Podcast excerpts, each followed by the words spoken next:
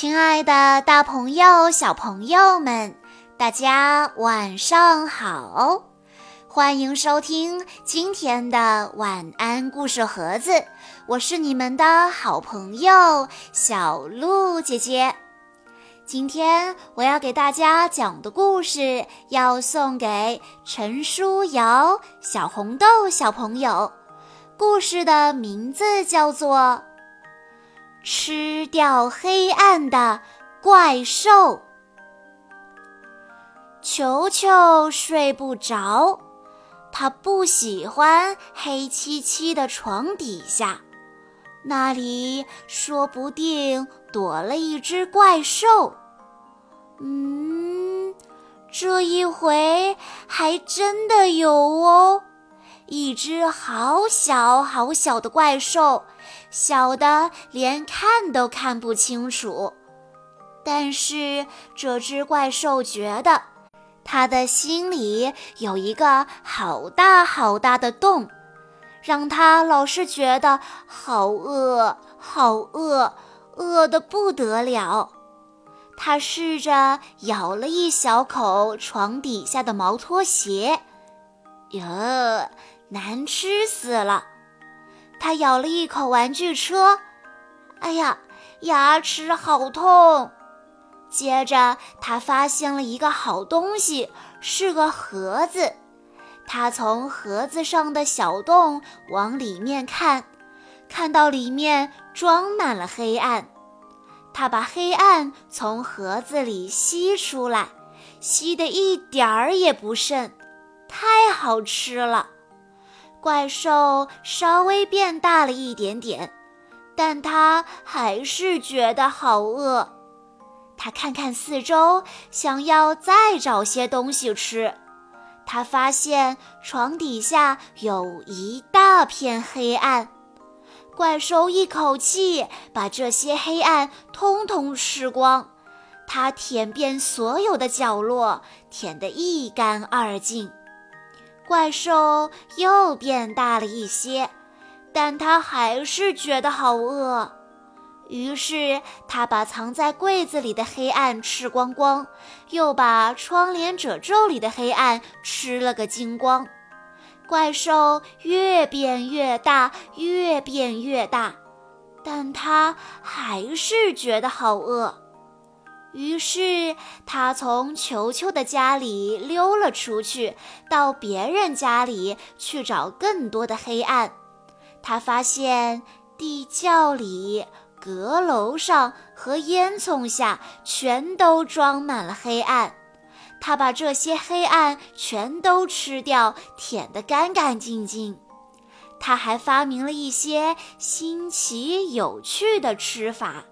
他把黑洞洞的黑暗果酱抹在烤焦的面包片上，他好喜欢好喜欢这种黑黑的三明治啊！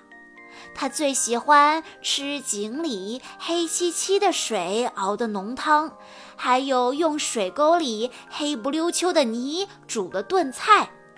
接下来，他找到了兔子窝，把里面的黑暗全都吃了个精光。还有狐狸洞，啊，真是世间美味。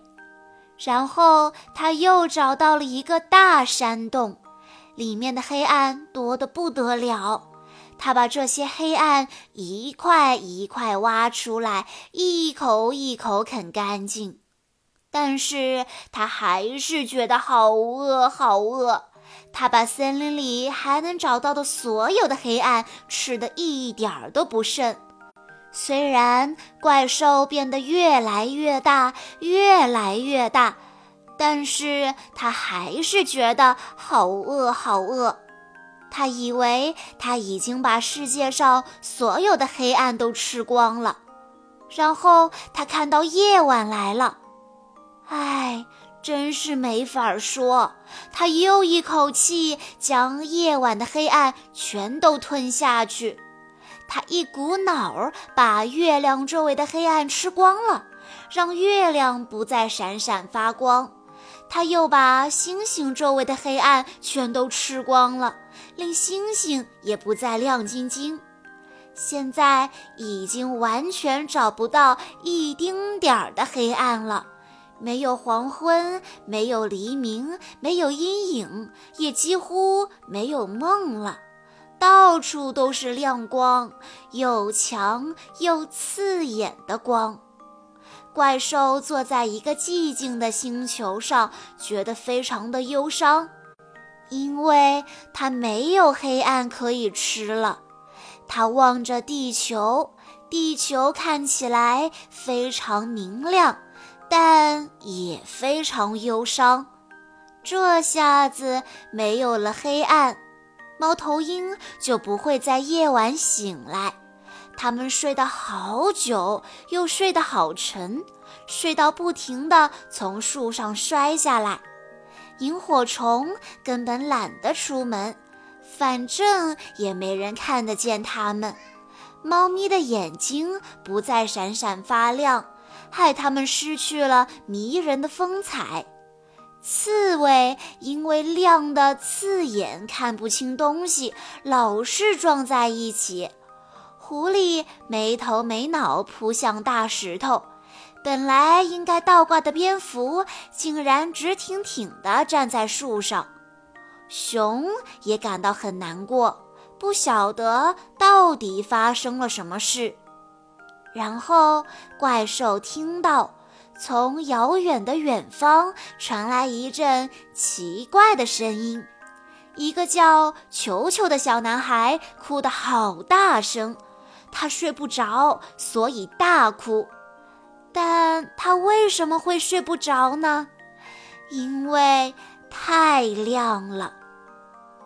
虽然怪兽的身体已经变得好大好大，肚子里的黑暗也撑得好胀好胀，但它还是挤得进狭小的空间，钻得过窗户的缝隙，甚至可以从盒子上的小洞穿过去。它悄悄地溜回球球的卧室，发现球球正哭着找妈妈。可是外面实在太亮了，妈妈只好把头蒙在唯一还有一点点黑暗的棉被底下，根本就没有听到球球的哭声。怪兽突然做了一件好奇妙的事情，它用又大又黑的双臂把球球抱进怀里，球球觉得。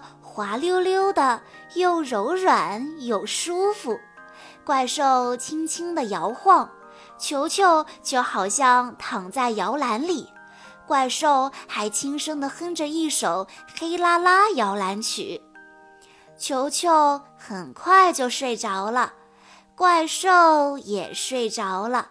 怪兽现在一点儿都不觉得饿了。也不再觉得身体里有一个空空的大洞，他把球球安安稳稳地抱在怀里，呼噜呼睡得好香好甜。在他打呼噜的时候，所有的黑暗慢慢地从他的身体里面流出来，一点一滴回到原来的地方，最后。怪兽也慢慢变回原来的大小，一只小小的、快乐的小不点躺在一个小男孩的怀里，呼呼大睡呢。小朋友们，黑暗并不可怕，当黑夜来临，我们才能香香甜甜的睡个好觉。让我们一起打败黑暗这个小怪兽。以上就是今天的全部故事内容了。在故事的最后，陈书瑶小朋友的爸爸妈妈想对他说：“亲爱的宝贝，祝你四岁生日快乐！”做一个快乐的蝴蝶公主，永远的火车头，打败所有的怪兽，让世界充满欢乐。小鹿姐姐在这里也要祝陈书瑶小朋友生日快乐。好啦，今天的故事到这里就结束了，感谢大家的收听。更多好听的故事，欢迎大家关注微信公众账号“晚安故事盒子”，也欢迎家长朋友们添加小鹿姐姐的个人微信：三幺五二三二六六一二。我们下一期再见喽！